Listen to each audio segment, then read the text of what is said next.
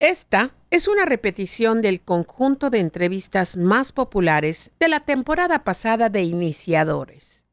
Naisi Nájera. Elegí esta entrevista para dar inicio a la temporada de verano en Iniciadores porque además de que Naisi Nájera es elocuente, simpática y una muy querida amiga, lo que tiene que decir es importantísimo. Nos comparte los retos y aprendizajes en su vida a partir de que sus dos hijas nacieron con una discapacidad auditiva, de cómo nació la Asociación Yucateca Pro Deficiencia Auditiva, AIPRODA, y de lo que aún nos falta por hacer para podernos llamar una sociedad inclusiva. Una persona sorda no lo entiende. No lo entiende. No lo entiende. Explica, habla un poco de eso. o sea, para ellos no, no logran entender, precisamente porque no oyen, qué es un chiste. Que es un sarcasmo, una ironía. Exacto, es una ironía, no, no logran comprenderlo. Para ellos es una burla. O sea, ellos no existen, no es que no sean divertidos, sino que para ellos ese concepto no existe. Claro, claro. Ellos se quedan así porque de qué se ríen. Sí, o sea, no hay, no ah. entienden el por qué, por qué se cayó y yo me río. O sea, no. Hay otras cosas que sí los hacen reír. Cosas obvias, no lo sé. Que, que alguien se resbale. Se resbale. O que, pase algo. o que se le caiga una algo, cuchara o que se te caiga tu vaso. Les da risa porque lo están viendo como, tal. La gente, pero, pero un chiste ellos no, no lo entienden. Bienvenidos y bienvenidas. Esto es Iniciadores. Yo soy Maru Medina, empresaria, coach y autora del libro Depende de ti. En este podcast, entre disertaciones y conversaciones con gente extraordinaria, exploramos ideas que te ayuden a recuperar el entusiasmo por tu vida personal y empresarial.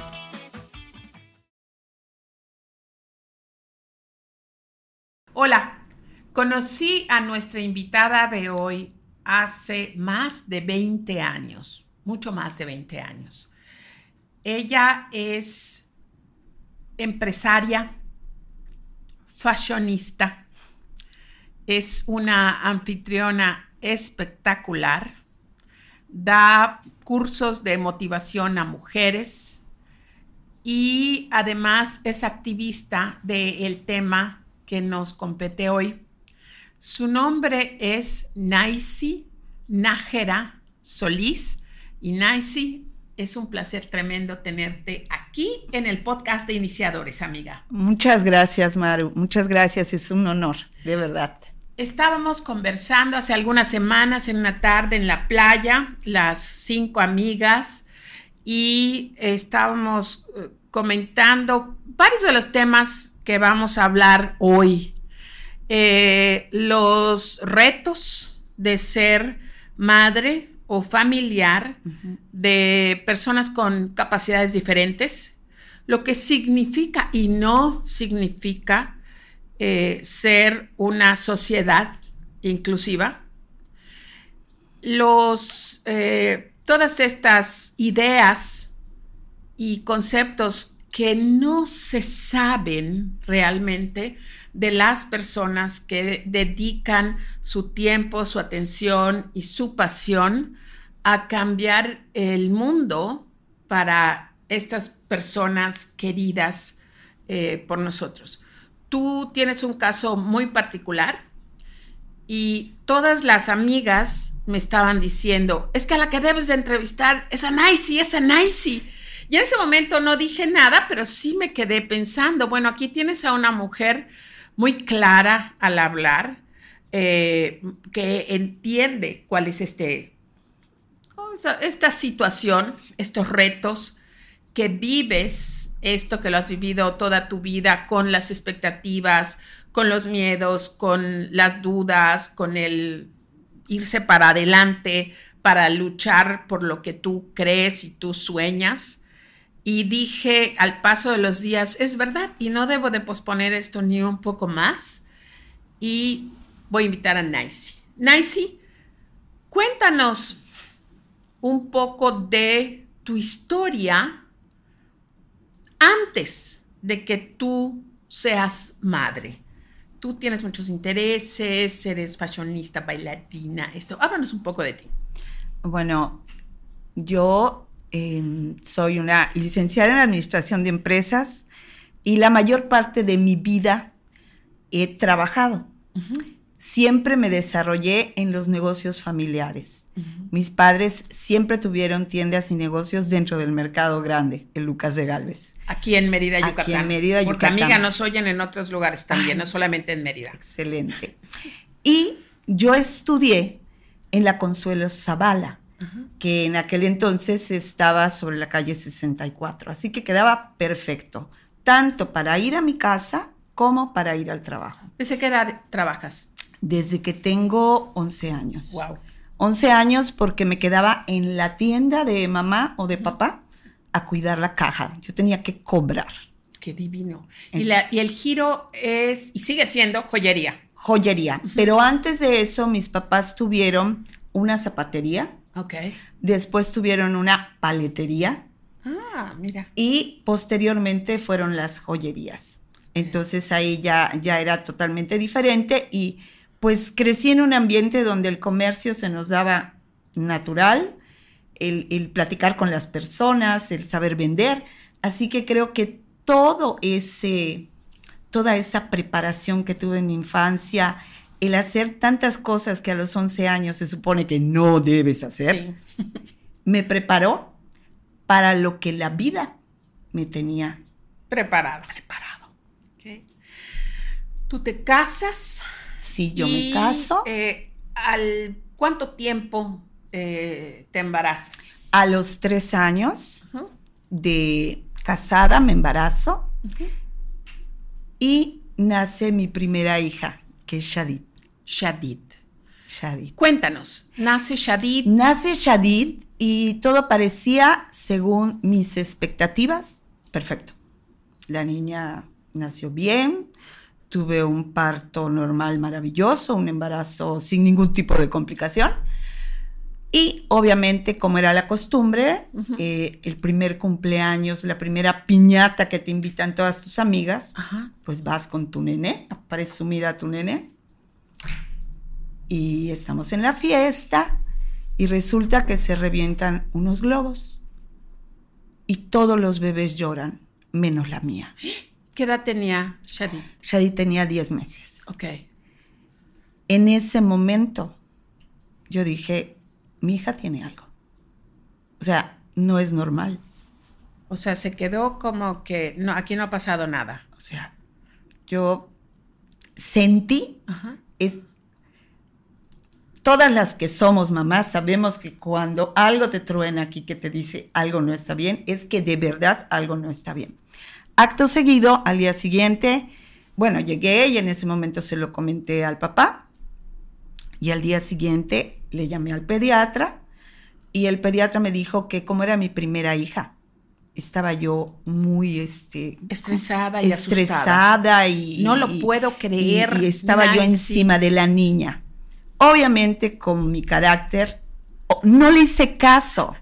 Yo hice cuatro citas con otorrinos ese día y cargué a mi chiquita. Y los cuatro diagnósticos fueron los mismos. La niña es sorda. Sorda. Y así, así se le dice, así se le llamaron a las preguntas. A una persona que no escucha es una persona sorda. En realidad el término debe ser hipoacusia. Hipoacusia, ok. En el caso de mi hija es tiene una hipoacusia bilateral profunda. Bilateral porque en los dos oídos. En los dos oídos. Ya. Entonces, obviamente hay diferentes tipos de hipoacusia. En el caso de mis hijas, que son dos y las dos son sordas, eh, es profunda. Ok. Posteriormente a eso, eh, abocarse a buscar quién podía ayudarme, porque lo que en Mérida había en aquel entonces, estoy hablando de 1989, okay. no había nada. O sea, lo único que yo había visto eran niños del CRE con unas cajitas que tenían sus, sus, sus bolsitas de piel con unos cablecitos que les iban a las orejas y yo, solo de pensarlo. ¿Tú no conocías a nadie? Que, fuera sorda, nunca habías leído. Nunca nada. La única persona con la que yo tuve contacto que fuera sorda era una chica que vendía fruta con su mamá en el mercado. Ya. Ese fue el único contacto de un tipo de sordera que yo conociera. En ese intento de, estar buscando llega una prima de mi mamá que es eh, maestra en educación especial.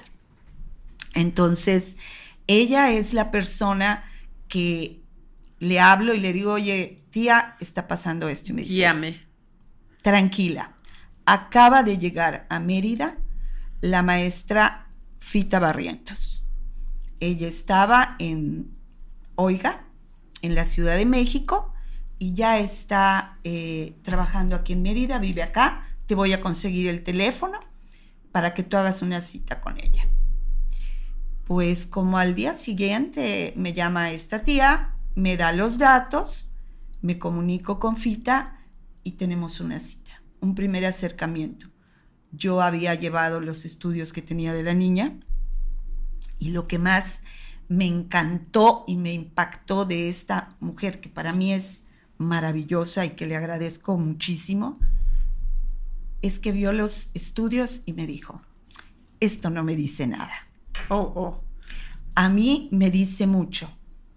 Si tú te comprometes al 110% a trabajar a la niña. Es todo lo que yo necesito. O sea, te dio con esa respuesta una esperanza de que esto no está predestinado, no está definido, sino lo que va a definir es la acción que tú tomes con tu hija. Exactamente. Entonces, ahí empezamos a trabajar con, con Shadid. Shadid acababa de cumplir un año. Eh, fue la que me, me, dijo, lo primero que hay que hacer es meterla a un kinder. Tiene que estar relacionándose con niños oyentes. Ella no puede ir a, a una escuela donde hay personas con discapacidad porque automáticamente aprenden los modos, las formas, a relacionarse, a caminar y a moverse. Y esto no tiene nada que ver. La niña está perfecta. Shadid, eh, la metes a una escuela y ¿cuál es la reacción de la escuela? Bueno, eh, la reacción de la escuela fue maravillosa, porque antes de meter a Shadid, yo tuve una entrevista con la que era directora y dueña de la escuela. Entonces, era un, maternal pequeñito. Sí. Y me entrevisté con la maestra, con la directora. Le expliqué la situación y me abrió las puertas del kinder. Me dijo que la niña era bienvenida. Qué divino, porque no siempre es así. Desafortunadamente. Desafortunadamente no siempre es así. Y así empezamos a trabajar con esto. Pero en este, en este tiempo, en este momento, surgen muchas cosas, porque no todas las escuelas tenían esa apertura. Claro. Y había que buscar ya, pero de ya, empezar a abrir caminos para cuando ella empezara a ir ya en forma a un kinder, a un, kinder, a, una primaria. Claro. Y es allá confita donde yo conozco a otros papás, que estábamos con lo mismo. Okay. Que venían de otros lugares donde no habían encontrado esa, esa manera, esa forma, esa, ¿cómo decirte? Esa esperanza de que tu hijo va a estar bien. Empezamos a platicar y es ahí donde se empieza a generar lo que hoy es AIPRODA. AIPRODA, Asociación Yucateca, Prodeficiente Auditivo. Perfecto. IAP el día de hoy. Estas personas, estos padres, eh, ¿quiénes son? ¿Quiénes son? Bueno, sigues en contacto con ellos. Por supuesto. Mira, AIPRODA se genera, ya se constituye legalmente en el año de 1995. Pero previo a eso, nosotros ya trabajábamos. Nosotros para tener para pilas, para... Pilas, estás hablando de las baterías que usan los aparatos que eh, tu hija y los otros chicos usaban para poder escuchar. Exactamente. Eh, para poder ayudar a otros niños que no podían pagar una terapia. Entonces nosotros aprovechábamos los carnavales. Nosotros eh, pedíamos un espacio. Al ayuntamiento. Al ayuntamiento y nos instalábamos en Paseo de Montejo. Y era la temporada donde recaudábamos recursos en aquel entonces. Todos los amigos, eh, familia nos daban donativos y nosotros conseguíamos lo que era los refrescos y la cerveza, que era lo que se vendía. Ya. Y eran hasta el momento. Fiestones inmensos, que, que, son épocas preciosas que todos los papás que formamos AIPRODA recordamos con mucho cariño. De ahí se hicieron infinidad de eventos, hicimos cenas benéficas de lujo, o sea, preciosas. Yo me acuerdo haber estado con cantantes. No, no, con cantantes. En, en residencias privadas hermosas. Exactamente, y se hacían una y mil cosas. Hasta el día de hoy seguimos Dani Lubales, Jorge Canto y una servidora. Seguimos al frente de AIPRODA como directora, la presidenta es Dani Lu, Jorge Canto, el director de proyectos, y yo soy la tesorera de la asociación. Y publirelacionista. Y publirelacionista. Apasionada. Apasionada a dónde hay que hablar, con qué mamá hay que ir, a qué pueblo hay que sensibilizar. Y, de mil amores hago todo eso. Entonces, Jorge, Danilu y tú se encuentran en esas escuelas y a través de FITA. A través de FITA es como nos coincidimos los tres y coincidimos en un proyecto que era de vida que se ha convertido en un proyecto de vida. Ellos tenían, tienen hijos. Tienen, hijos. Eh, y lo que pasa con es que tú te vuelves a embarazar.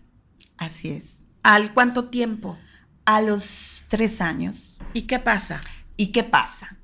Pasa que nace Genesa, pero yo sentía que había algo extraño. Y efectivamente nace sorda, solamente que ya no me tardé 10 meses, sino que me fui a México porque aquí no habían potenciales evocados.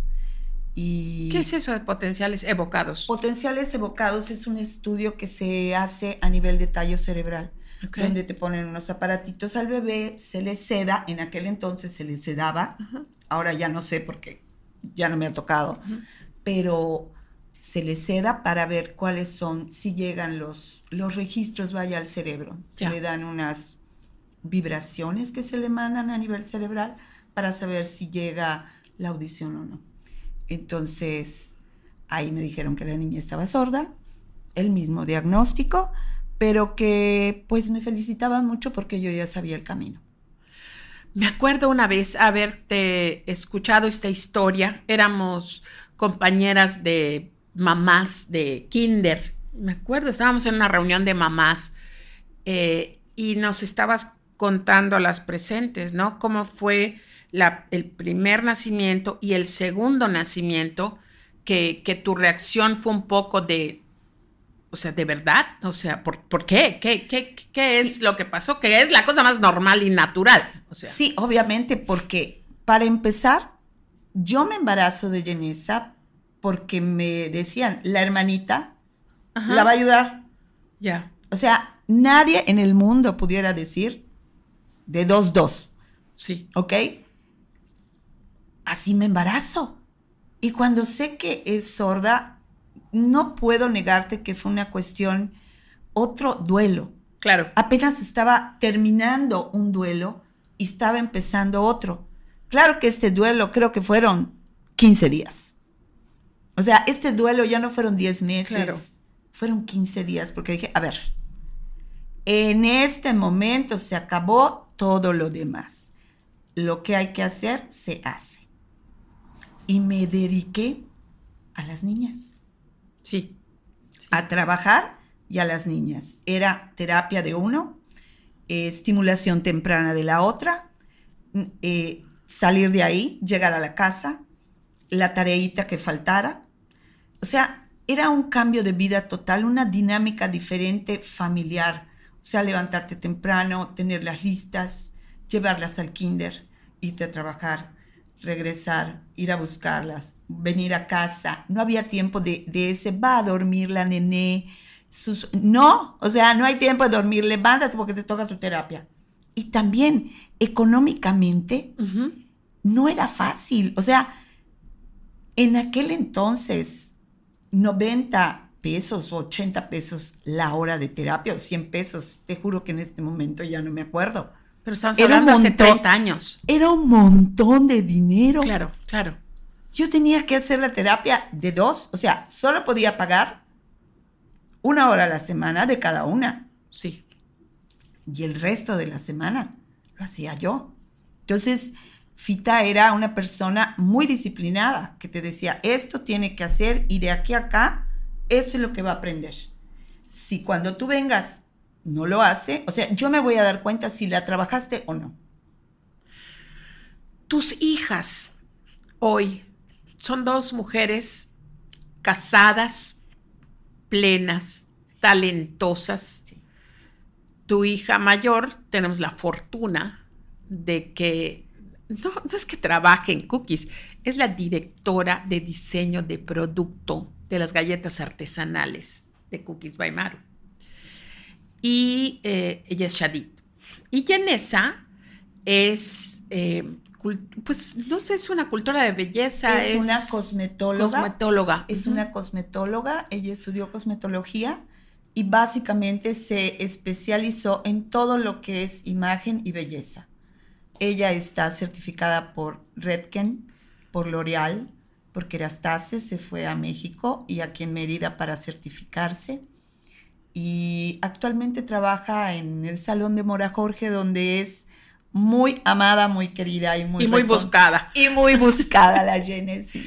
Y eh, están casadas eh, con dos hombres eh, con la misma con capacidad. la misma discapacidad, con la misma condición. Yo le llamo con la misma condición. Y son dos hombres, tanto Armando como Ricardo, son dos hombres encantadores, educados, trabajadores, eh, Armando es licenciado en Administración de Empresas y acaba de terminar de maestro eh, como pedagogía y está estudiando una maestría en eso. Ricardo eh, es de la Ciudad de México y vino acá a Mérida siguiendo a la Genesa. el amor lo el trajo. amor lo trajo y ya es un honorable yucateco trabaja en una empresa donde le dan mantenimiento a instalaciones y demás. Y al final del día son unos chicos muy trabajadores. Tengo unas hijas que de verdad me da muchísima satisfacción verlas cómo son autónomas en todos los sentidos. Conducen autos, eh, trabajan, hacen, pues, no sé, todo el, el cúmulo de trámites de la vida que todos nosotros hacemos. Yo, yo que te conozco desde que ellas eran tan chiquitas, este era una de tus preocupaciones, que tú llegaras a faltar y quién iba a ayudar a las niñas, pero las formaste de una manera y, las formaste porque el matrimonio no, no duró y, tú, y tú te encargaste de ellas desde hace mucho tiempo y son dos mujeres eh, totalmente autónomas. Y esto sí me gusta decirlo porque yo sé que hay gente que nos está escuchando que a lo mejor está pasando por esto que tú pasaste hace 30 años. ¿Qué va a pasar? ¿Van a poder? Eh, y, es algo que, que, quiero hablar más adelante acerca de la ética de trabajo que tú les inculcaste. Porque no, no hubo algo de pobrecitas y hay que sobreprotegerlas, o sea, para nada, creíste siempre en ellas y en su capacidad y hoy eso se está viviendo y son, bueno, para nosotros es una locura de, felicidad tener a alguien tan talentosa como Shadid. Háblame un poco, porque vamos a regresar a, esto, a estas sociedades inclusivas y empresas inclusivas y, todas las cosas que, que muchas gente, mucha gente no ve, no vemos, no estamos conscientes. Pero antes de que, vayamos por allá, háblame de lo que es hoy AIPRODA. Siempre ha tenido retos, pero hoy se enfrenta a, a un reto tremendo que es la continuidad de este proyecto.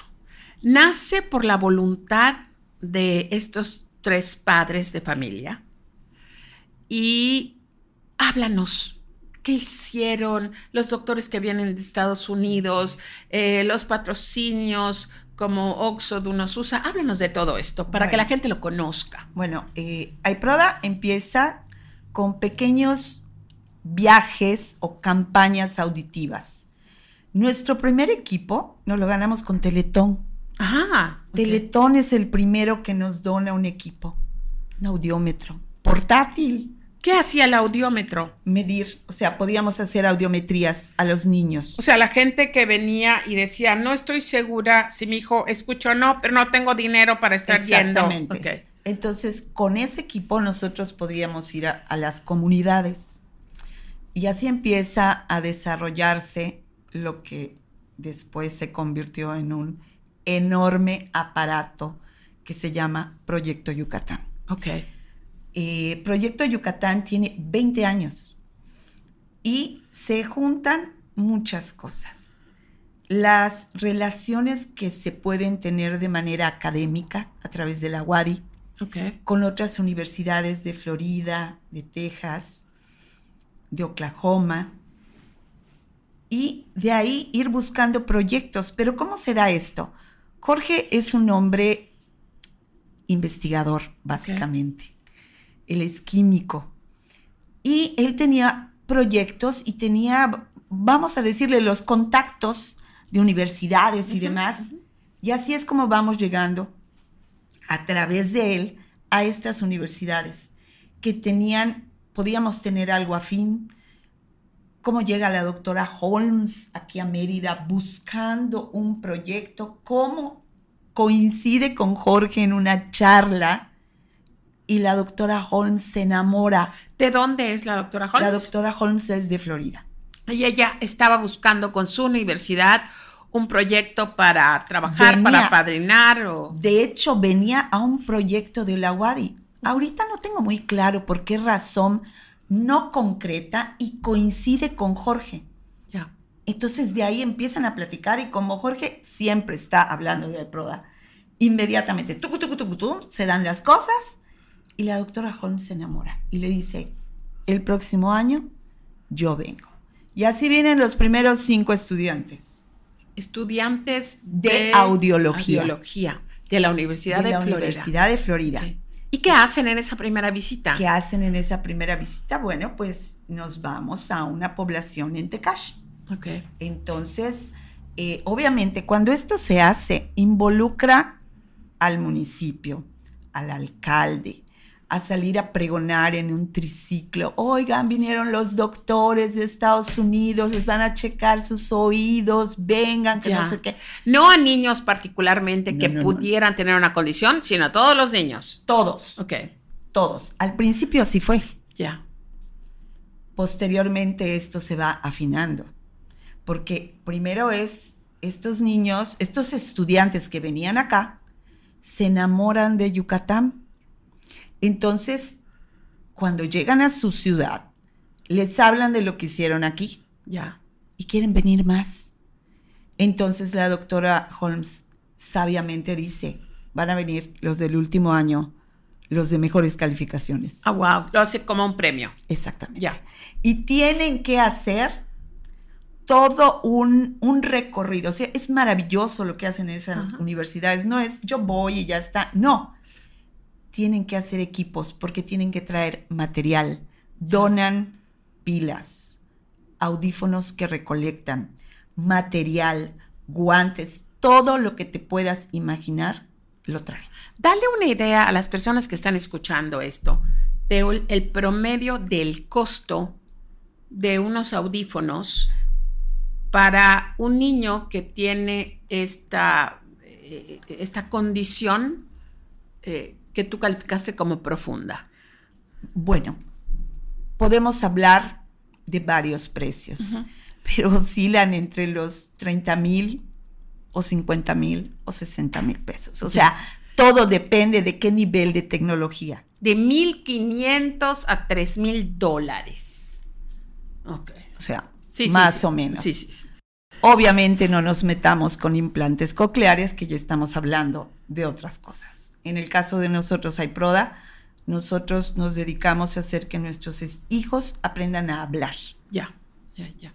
Entonces, ¿qué pasa con esos estudiantes? ¿Cuántos que, empieza a aumentar el número? Empieza a aumentar el número, pero así empiezan a ver en las comunidades y así empieza a ver el gobierno del estado, las universidades, lo bondadoso de este proyecto. Entonces empiezan a llamar. Ok. Porque a IPRODA llegan las personas que no tienen recursos. Y esa persona le dice a otra persona que hay un lugar donde puede ir y le van a ayudar. Entonces nos empiezan a llegar niños que necesitan terapias. Y así es como se forman nuestras terapistas, que eran dos maravillosas mujeres. Ok, pero los niños de bajos recursos llegan. Ok. Y si no eras de bajos recursos, ¿no llegan a IPRODA? Mm. ¿O hay otros lugares que puedan atender? Hay otros lugares. Hay otros lugares. Eh, IPRODA, los chicos que llegan son de familias de escasos recursos. Son familias sencillas. Entonces. Que no pueden pagar terapias, viajes a México, audífonos y todas estas cosas. Y aparte de eso, quiero decirte que estas criaturas que llegan, que llegaron y que siguen llegando muchas veces a IPRODA, no solamente no tienen los recursos, papá y mamá trabajan. O sea, para que entre la comida a la casa, papá y mamá trabajan. Entonces muchas veces es la abuela, la tía, la hermana, quien está cuidando o dándole la terapia al chiquito. Está al frente de esto. Y cuando en IPRODA nos topamos con casos donde ves a la abuela, al tío, la tía, la hermana, no podemos más que ayudarlos. O sea, se consiguen becas. Empezamos con becas en beneficencia, becas con amigos también, que le decíamos, oye, este, ¿le puedes pagar una hora de terapia a fulanita? Necesita cuatro horas a la semana. O sea, cuatro horas al mes. ¿Cuánto es? 500, no sé, 500, 800. Claro que sí, vas a buscarlos. Y así le hacíamos. Y con nuestras dos terapistas salían los niños adelante. ¿Cómo forman a las terapistas? Me, las, a hablar de eso. las terapistas se forman porque también tenían hijos sordos. Ya. Y eran maestras. Entonces eso, ya teníamos un 70% de camino andado. ¿Qué hacemos? Las involucramos en talleres donde daban el método audioverbal para que ellas pudieran ir no solamente progresando con lo que ya habían aprendido con sus hijos, sino que profundizaran un poco más en el tema y cómo enseñar a los niños a aprender. Ya. Aprender, aprender a comunicarse, aprender, a pedir, aprender a hablar nosotros hacíamos muchos ejercicios con los niños cuando eran pequeños. Los sentábamos, yo me sentaba enfrente de mi hija con una libreta que tenía tres figuras. Por decirte, silla, misa, risa. Ya. Entonces, primero de frente le decía silla, misa, risa y posteriormente me ponía yo a espaldas de ella y le decía lo mismo para que ella aprendiera a escuchar. Porque una de las cosas que yo me acuerdo cuando yo era chica, uh, es que a las personas sordas se les llamaba sordomudas, que era una equivocación brutal y que tú tuviste que aclararle eso a mucha gente. Sí. No es que sea muda la persona. Es que los sordos solo son sordos. No hablan porque no escuchan. Pueden hablar. Si escucharan, si escucharan. O sea, ¿por qué hay el entrenamiento verbal, audio verbal? ¿Por qué le llamamos audio verbal? Porque van a ver una figura y van a repetir la palabra. Ya. Hasta que la aprendan. Codifiquen con su equipo. Tú aprendiste a hablar, no porque tu mamá se sentara a repetirte las cosas, tú la escuchabas. Y un día agarraste y te soltaste a hablar un sordo necesita escuchar un promedio de 20 mil palabras al día, mínimo. 20 mil, no estás exagerando. No, 20 mil. 20 mil, o sea, todo lo que hablamos durante el día. Para poder hablar, una persona normal eso escucha y un sordo. No escucha nada de eso, claro. Entonces, por eso hay que ser con ellos tan concreto, tan específico. No es porque sean tontos, sino porque no lo saben. Oye, entonces la condición de ser mudo no existe. como tal, sordomudo, como tal, no. No. Hay casos documentados que son algo especial. Ya. No es común. Pero lo más común es que la gente no hable porque no escucha. No escucha. Y si no escucha, no aprende las palabras. Así es. Ya. Así es. Pero es muy común entre todas las personas que por ignorancia, porque ignoran la realidad, el decirles es que es sordo-mudo. No. Es sordo-mudo, no. Es sordo. es sordo.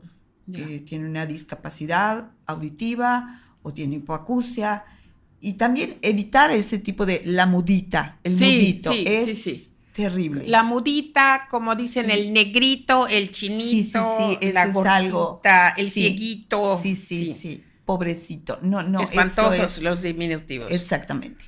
Pero bueno, retomando la, la cuestión de las, las actividades de, las actividades de iProda, este, empiezan a venir más, más médicos y empieza a crecer esto porque entonces en el que íbamos a, no sé, por decirte, nos vamos a Tecash, vinieron 300 gentes, se les checó, salieron 25 niños con discapacidad auditiva, pero hay unos que tienen síndrome de Down, hay otros que tienen malformaciones, hay uno que el papá tiene diabetes, entonces, ¿sabes qué? Necesitamos traer a genética necesitamos traer al grupo de diabetes. Necesitamos ¿Eso lo decían los doctores americanos o ustedes? No, nosotros. ya. Nosotros, porque cuando tú llegas a una campaña de iProda, con lo primero que te topas es con el filtro, que tiene unos cuestionarios sumamente específicos. Entonces ahí empezamos a preguntar a qué edad nació el niño, cómo nació, tuviste algún problema del parto, hay alguien así en la familia, shalala. Pero en lo que los papás te están contestando, tú también estás, observando, Claro. Porque de repente te dicen, es que nació así, es que le dicen los pájaros a los niños. Y tú, pero ¿por qué les dicen los pájaros? Porque tienen su carita como pájaro. Y ah. sí, pero nacen así no porque sea una característica de la familia, sino porque tienen otra cosa. Ya. Pero en, otra en la comunidad es, es así, se sabe. se sabe. Y como eso hay muchas cosas. Pero aunado a que así empieza a crecer Proyecto Yucatán, es así como los estudiantes de todas estas universidades de Estados Unidos se empiezan a involucrar y empiezan a ver físicamente lo que ellos leían en sus libros de medicina. Qué maravilla para ambas partes. Era, o sea, vengan a ver este caso X. O sea, era impresionante para ellos cómo, cómo empezaban a documentar todo y cómo llegaban a su país con toda esta información y tan sensibilizados. No, no sabes, o sea, son gente maravillosa. La última remesa, si se le puede decir así, de doctores que vino fue antes de la pandemia. Sí. ¿Cuántos doctores vinieron? Vinieron la última 47 médicos. Wow. O sea, comenzaron con tres y ahora 47. Y tenemos un gran equipo de voluntarios. Nosotros nos apoyamos mucho con los jóvenes. Tenemos un gran trabajo con universidades del Estado y tenemos un gran voluntariado, Maru. Eso ha sido algo maravilloso. ¿Qué ha pasado en la pandemia? ¿Qué ha pasado en la pandemia? Tristemente tuvimos que cancelar Proyecto Yucatán. Eh, probablemente este 2023 realicemos una pequeña campaña. Todo depende de cómo siga la pandemia y también de, la otra condición esta de, la viruela del mono y esas cosas que, no sé cómo vayan a quedar. En función de eso vamos a, a realizar alguna campaña con estos médicos. Independientemente de eso, AIPRODA ha estado trabajando en comunidades. Nosotros, después de que se cerró AIPRODA, tuvimos contacto con nuestros padres a través de Zoom Los, se cierran las oficinas de iProda, pero no hay Proda, no el proyecto de iProda. No, hay está como, en pausa, me imagino. claro. En pausa, pero nosotros teníamos que estar vigilantes de nuestros niños. Claro. Porque si una criatura normoyente perdió un año de clases, nuestros niños pierden cinco.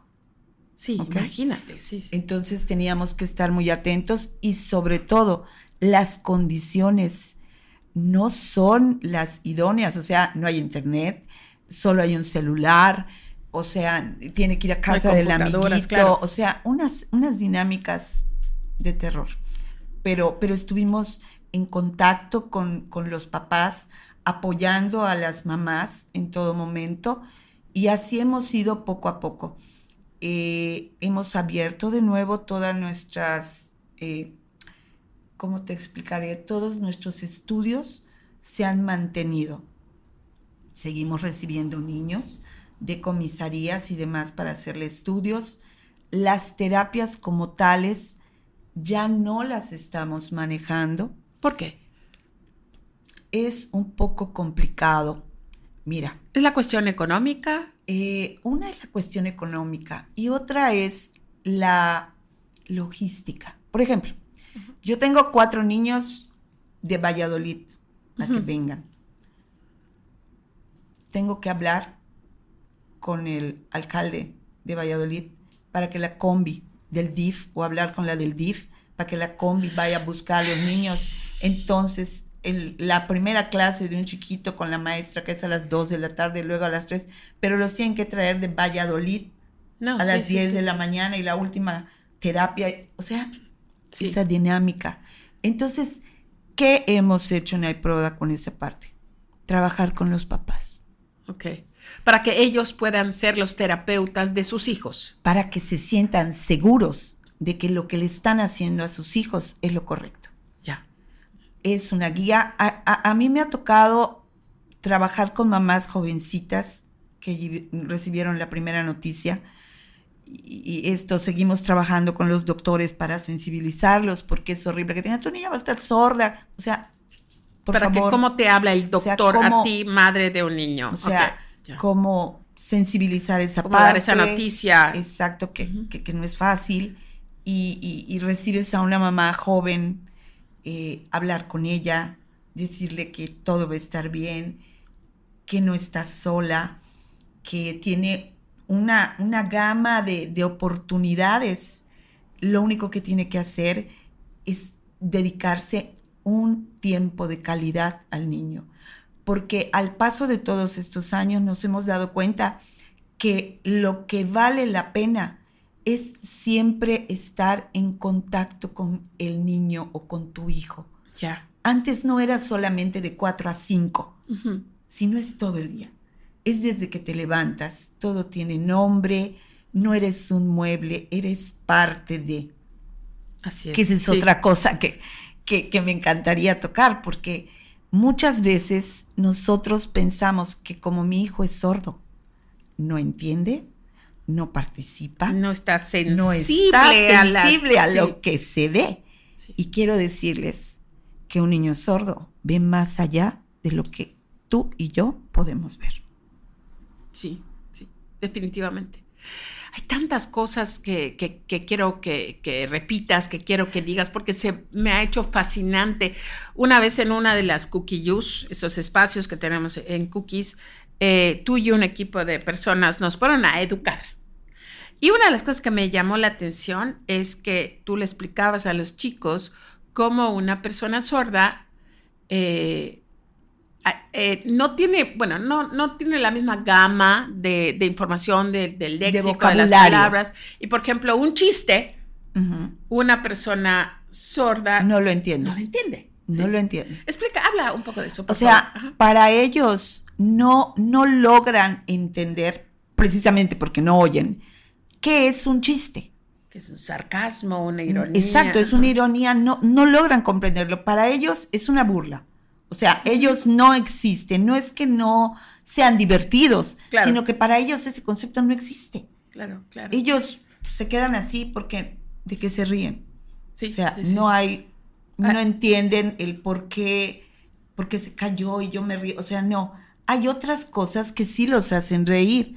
Cosas obvias, no lo sé. Que, alguien se resbale. Se resbale. O que, algo.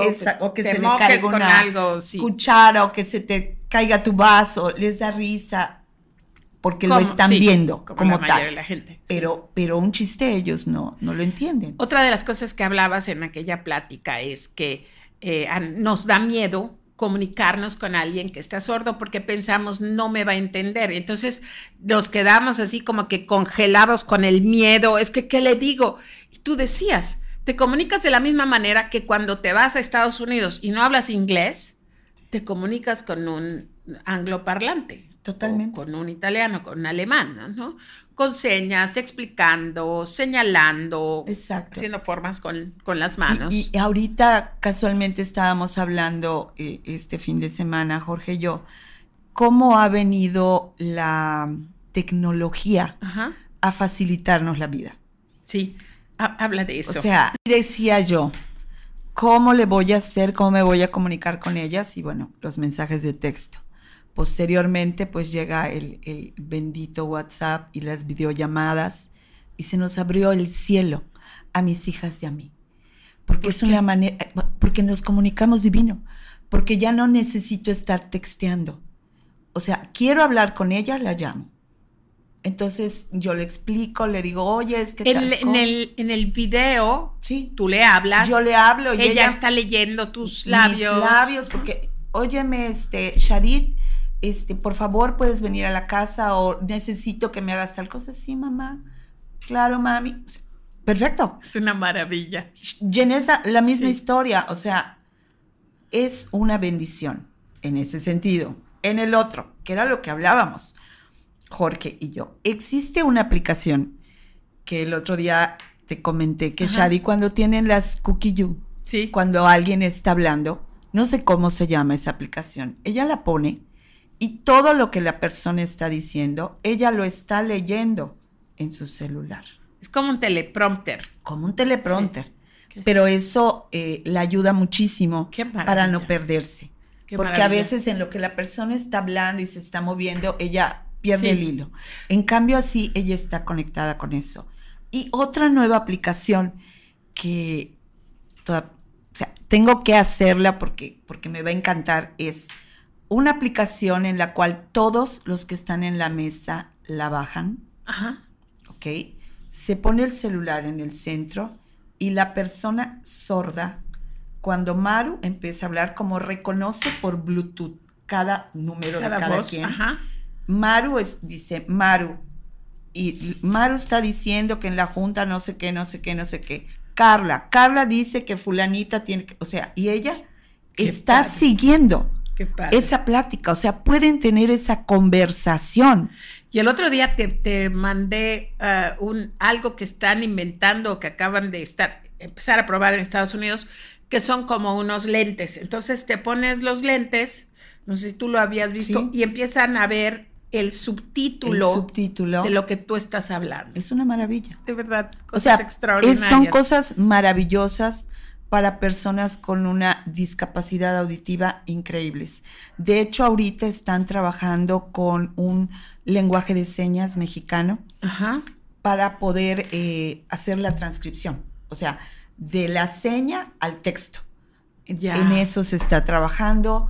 Eh, también están trabajando aquí en Mérida ahorita, está en inicios, el 911 para personas con discapacidad auditiva. Dios, dinos qué es eso, es cómo va a trabajar, cómo va a funcionar. Todavía, o sea, tienen está en sus inicios, está en, pañales. inicios, pero bueno, están haciendo pruebas.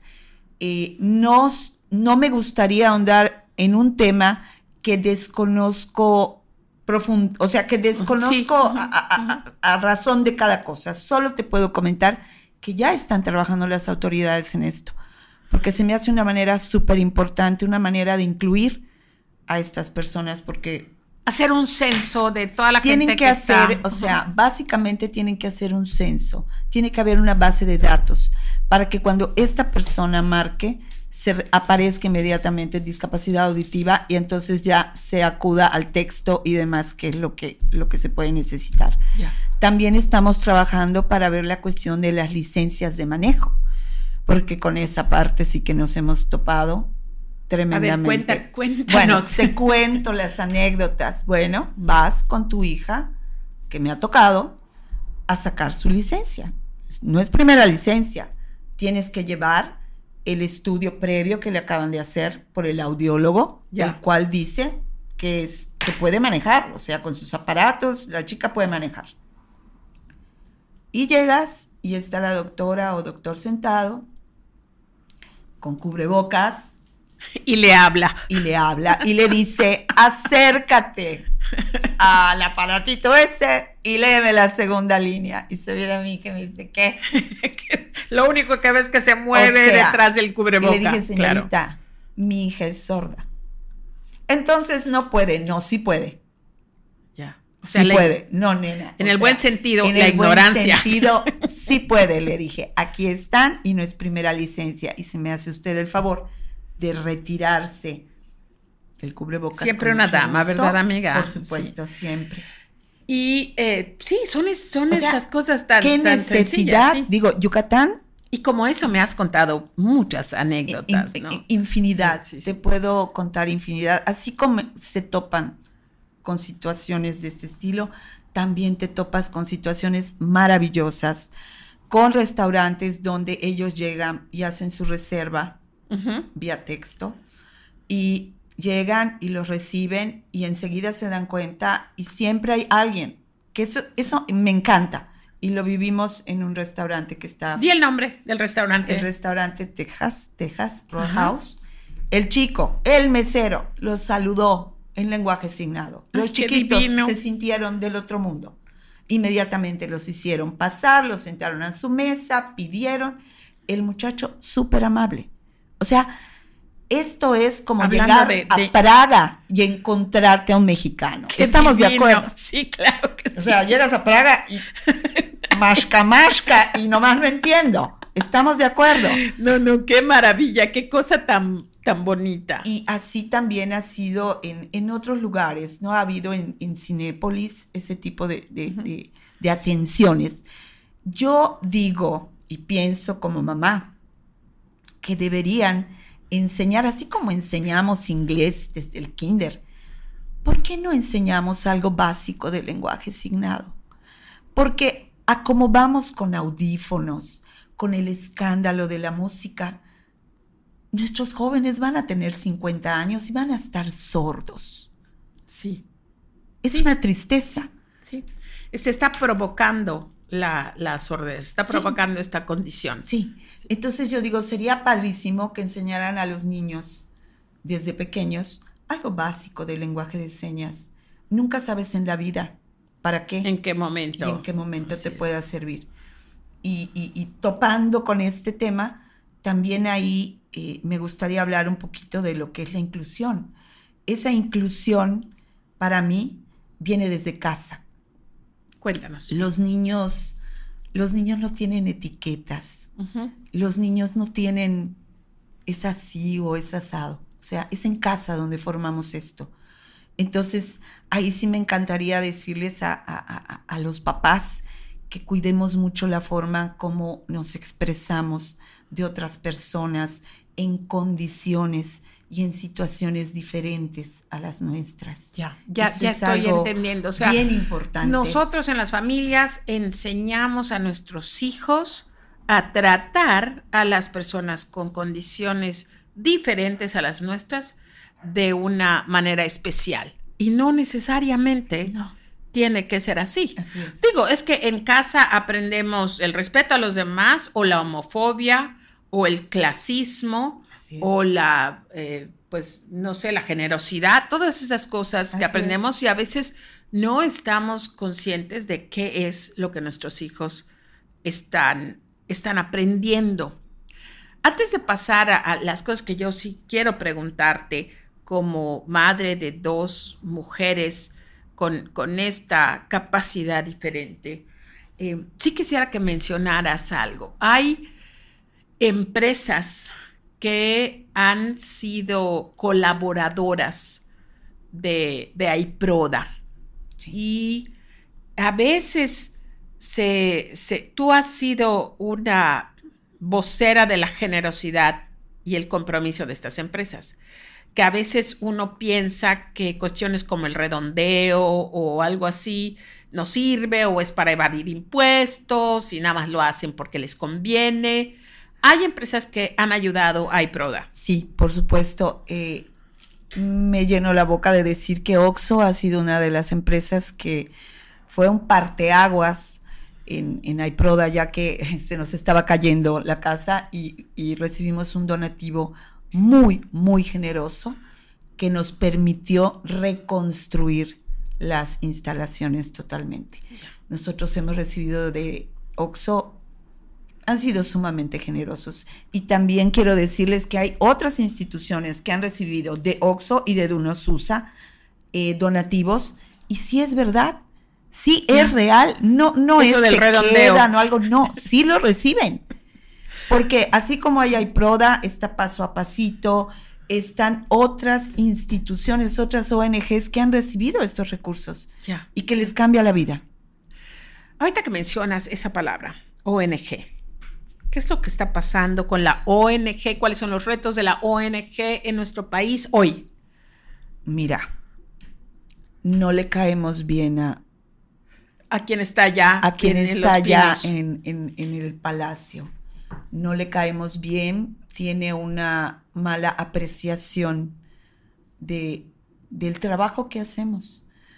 Eh, entonces, ¿qué piensa eso? ¿Piensa lo que la gente piensa de los redondeos?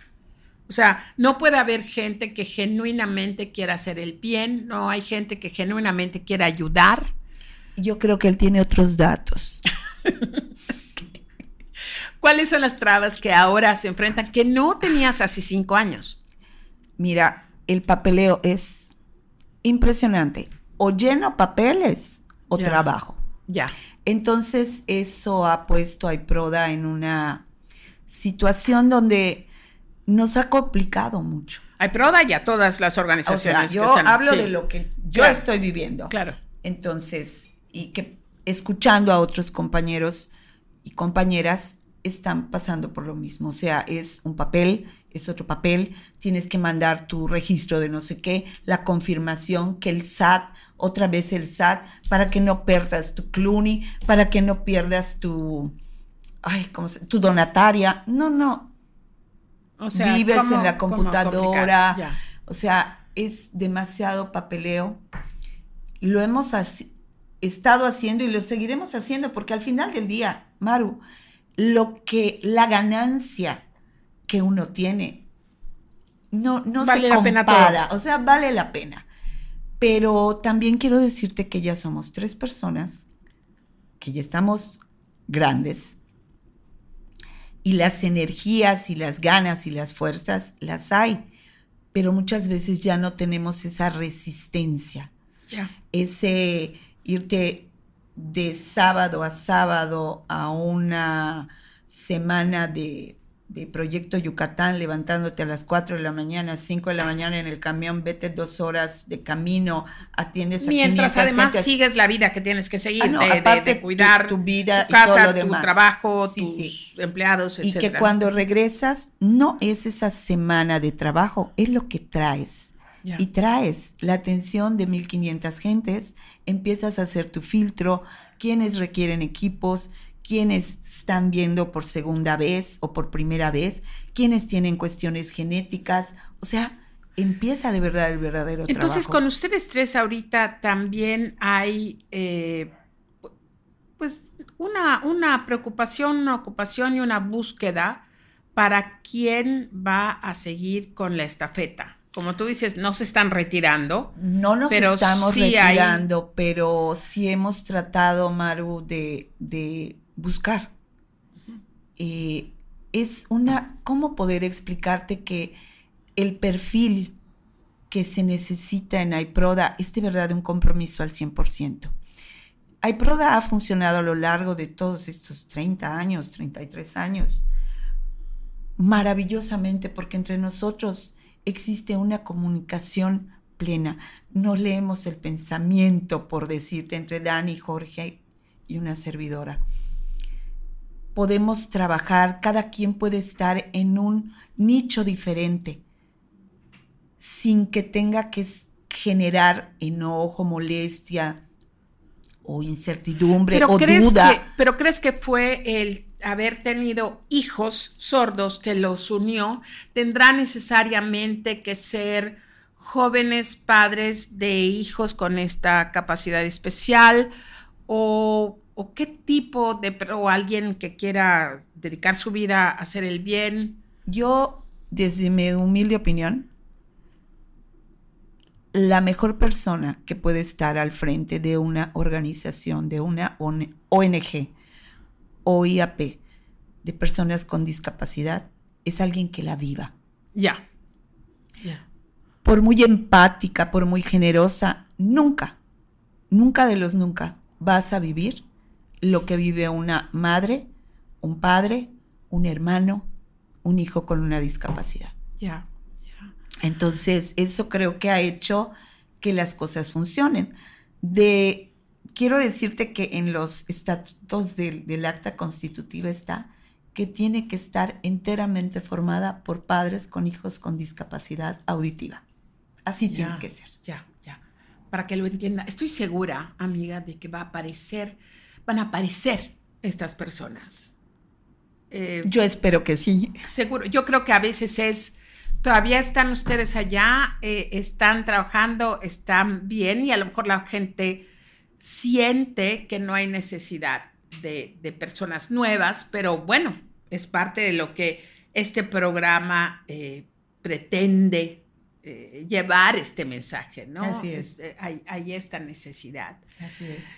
Nancy, para cerrar, y no para cerrar rápidamente, pero ¿qué es lo que nos falta a las empresas, a las escuelas, a la sociedad en general para llamarnos realmente inclusivos, porque ahorita pues de repente escuchas, no, el gobierno es el mes de la inclusión y es eh, la onda de la exclusión y somos una empresa inclusiva, pero ¿qué es lo que todavía no estamos entendiendo? Eh, en el caso de las empresas, hablábamos de, los grandes beneficios de abrir tu empresa a la diversidad de personas. Mira, eh, yo creo que, yo pienso que las empresas no se han girado un poco a ver la bondad de tener personas en condiciones especiales, que trabajen con ellos, tienen miedo. Tienen miedo a hacer adecuaciones, tienen miedo, pienso yo, que hasta lastimar o que puedan hacer sentir mal a la persona. Y es todo lo contrario. Las personas con una discapacidad son las personas más comprometidas, más agradecidas, más, eh, ¿cómo te puedo expresar? Que que de verdad disfrutan lo que hacen porque se están sintiendo útiles, se están sintiendo que son tratadas como personas. Sí, cómo no. Porque no solamente es que se sientan personas, es que las traten como personas, no como alguien desvalido, no como alguien que no puede. Entonces ahí yo creo que tiene mucho que ver el recursos humanos, la empresa, que va por ahí la cosa un poco además de evitar rotación de personal, porque son gente maravillosa. Gente maravillosa, o sea, eh, te puedo contar una anécdota de una, de una señora que, bueno, no una señora, es una licenciada que vino a darnos un taller a Proda hace algunos años y comentaba a ella que en la fábrica de la Chrysler tenían mucho problema con, a la hora de pintar los vehículos, tenían problemas en la espalda las que hacían este trabajo. O sea, era constantemente permisos, había mucho gasto en, cuestiones hospitalarias, operaciones, porque eran muchas horas y demás. Hasta que a alguien de ahí se le ocurrió contratar a una persona de baja estatura. Ya. Que no se tenía que inclinar. No, se, tenía, que, inclinar. Estaba perfecto. Ya. Y de ahí empezaron a incluir en su línea de producción a personas de baja estatura. Wow. wow. Igual contó otra anécdota de una empresa que hace papas, que había mucho problema a la hora de bañar con sal las papas. El ruido que generaba les ocasionaba muchos problemas a los empleados y shalala. Y así es como meten a un sordo. Para no tener problemas de desperdicio de sal, porque cuando venía a suceder esto era tal el enloquecimiento que no, no podían apagar la máquina. En fin, ese tipo de situaciones pueden hacer mucho provecho dentro de una empresa.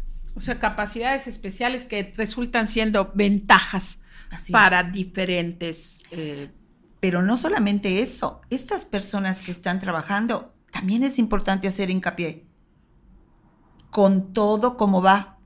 No porque es diferente, porque también nos topamos con eso. Esas ferias laborales. Y me tocó. Quiero decirte que me tocó. Ahí llego con mi chiquita y su hoja y demás, ¿no?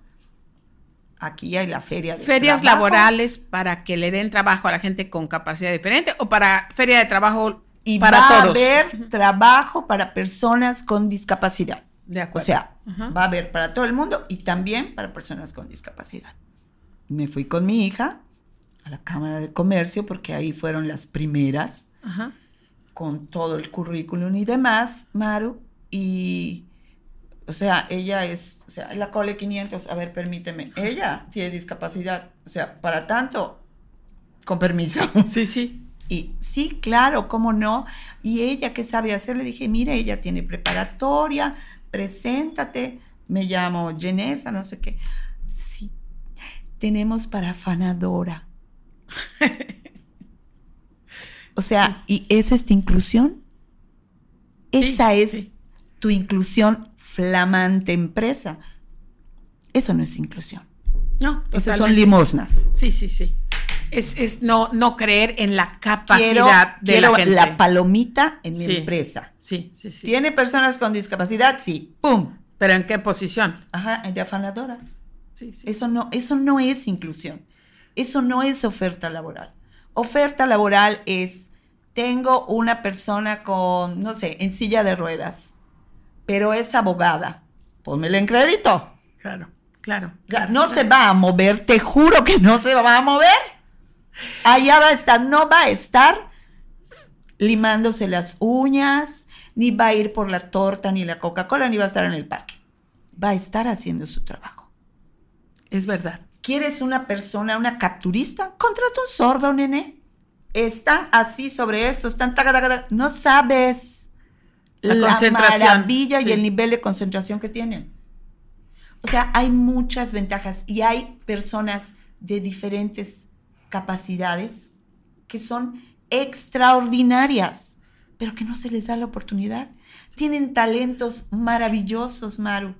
Y, yo te podría hablar de mis hijas y de otros niños que conozco, que hoy son unos hombres que son arquitectos, que son maestras de lengua de señas, que tienen maestría, en fin. No, imagínate, es que si para los que somos empresarios, no me incluyo, disculpen, pero no me incluyo, pero para el empresario en general es difícil o le da mucha flojera capacitar y enseñar. Imagínate cuando tiene el, el prejuicio de pensar, no me va a entender, no me va a hacer, o sea, no se quiere meter en, eh, en algo que como tú dices, si invirtiera un poco de tiempo, los resultados, la cosecha de ese entrenamiento sería maravillosa. Sí, o sea, yo eh, puedo hablar del desarrollo de mi hija Shadid dentro de la empresa de Maru. O sea, Maru ha sido una empresa inclusiva. O sea, no solamente por ser mi amiga. La hora de los cebollazos. no, pero. no porque sea mi amiga, sino porque ella ha visto y cree en esto que te estoy diciendo. Pero mira, yo he dicho esto, eh, no es la primera vez que lo digo, incluso cuando grabábamos Padrecito Empresarial, yo hablé de esto. O sea, el tener a Shadid, que hoy es directora de diseño y bajo eh, su mando y su dirección, está media docena de personas. Y si alguien en Navidad eh, entra a capacitación para eh, eh, adornar galletas o decorar galletas, es Shadid quien hace toda esta instrucción. Entonces, el, el estar comprendiendo, el estar teniendo a Shadid con nosotros, una de las cosas importantísimas que creo en la fábrica es la manera en que nos comunicábamos. Voy a repetir la anécdota de una manera muy rápida. La gente se quejaba de que Shadid tenía un mal genio, que todo se molestaba y que se molestaba muy rápidamente, hasta que yo me puse a observarla. Hasta que junté al personal y les dije, escuchen, si ustedes vivieran con la capacidad de comprensión del mundo que les rodea al 60% y no entendieran el 100% de lo que están pasando, ustedes igual sentirían la misma frustración que siente Shadid. Cuando nosotros cambiamos el rumbo, cambiamos las instrucciones, eh, traemos otro, otro proyecto, otros ingredientes y no terminamos de explicar y demostrar, ella siente que le están cambiando la jugada de repente, porque no nos estamos comunicando bien. Si ni siquiera lo hacemos cuando hablamos, Imagínate si ella no puede percibir que ahorita le van a decir que las mariposas ya no sean rosadas, sino que sean verdes, porque la señora que las ordenó llamó por teléfono y dijo que suspendan y cambien el diseño. Tú solamente vienes y le dices a Shadid, cambia esto y obviamente que la molesta. Tú también te molestarías. De hecho, tú también te molestas cuando estás haciendo algo y baja tu jefe y te dice, deja de hacer eso, ahora vas a hacer otra cosa. Así es. Entonces, esto me hizo dar cuenta de que no solamente a las personas como Shadid, sino a todas las personas, eh, los que estamos a cargo, tenemos la obligación y la responsabilidad de aprender a comunicar de una manera más clara entonces, eh, muchos gráficos, muchas muchos pizarrones, muchas juntas donde ahora nuestras, las juntas de inicio en la fábrica se hacen en, fuera, en la terraza, al aire libre, y las personas tienen que estar sin el cubrebocas para que Shadid pueda comprender y pueda leer lo que está diciendo, porque Shadid pues tiene una un, puesto importante, eh, crítico en, el desarrollo de, la empresa, ¿no? Y de igual manera hemos aprendido de nuestro chef trans, de nuestra empacadora de que tiene síndrome de Down, que es una de las niñas más alegres, y felices, o sea, la empresa se ha enriquecido muchísimo. Así es. Muchísimo. Y como tú dices, es gente leal, cumplida, que ama el trabajo. Jamás eh, ninguna de estas tres personas o cuatro personas que hemos tenido, eh, me duele la barriga, no voy a ir a trabajar, o hoy está. No, no, no. Cumplen increíblemente. Yo sí soy una promotora de la inclusión. Gracias. A la hora de. Gracias. del desempeño laboral. Definitivamente que sí. Gracias. Shadid, eh, no, Naisi, ¿con qué mensaje, eh, qué cosa no te he preguntado, qué cosa eh, no, nos gustaría, te gustaría dejarnos, con qué mensaje antes de que terminemos esta entrevista? Bueno, me gustaría dejarles a todos los que nos hagan el favor de escucharnos, que se den la oportunidad de conocer de tratar, de incluir, de educar a alguna persona de su familia, de conocer a una persona con discapacidad, de que sean tratados como cualquier otra persona. A veces, yo a veces pongo ejemplos muy burdos, pero creo que a personas que no son tan brillantes y no lo sabemos, los tratamos como brillantes. Entonces, ¿por qué no hacemos lo mismo con las personas que tienen una condición diferente a la nuestra? Que muchas veces son brillantes y en el caso de tu hija extremadamente talentosos. Muchas gracias por esta plática, por esta forma de abrirnos los ojos, los oídos y el corazón a muchas cosas que ignoramos, pero que es necesario saber. Gracias. Muchas gracias, gracias a ti, Maru. Gracias. Gracias por escuchar y compartir Iniciadores las entrevistas. No olvides suscribirte a nuestro canal y seguir todas nuestras redes. La dirección y edición está a cargo de Ramsés Rodríguez. Grabamos en el estudio de Meridiano Cero, aquí en Mérida, Yucatán. Esta es una producción de Maru Medina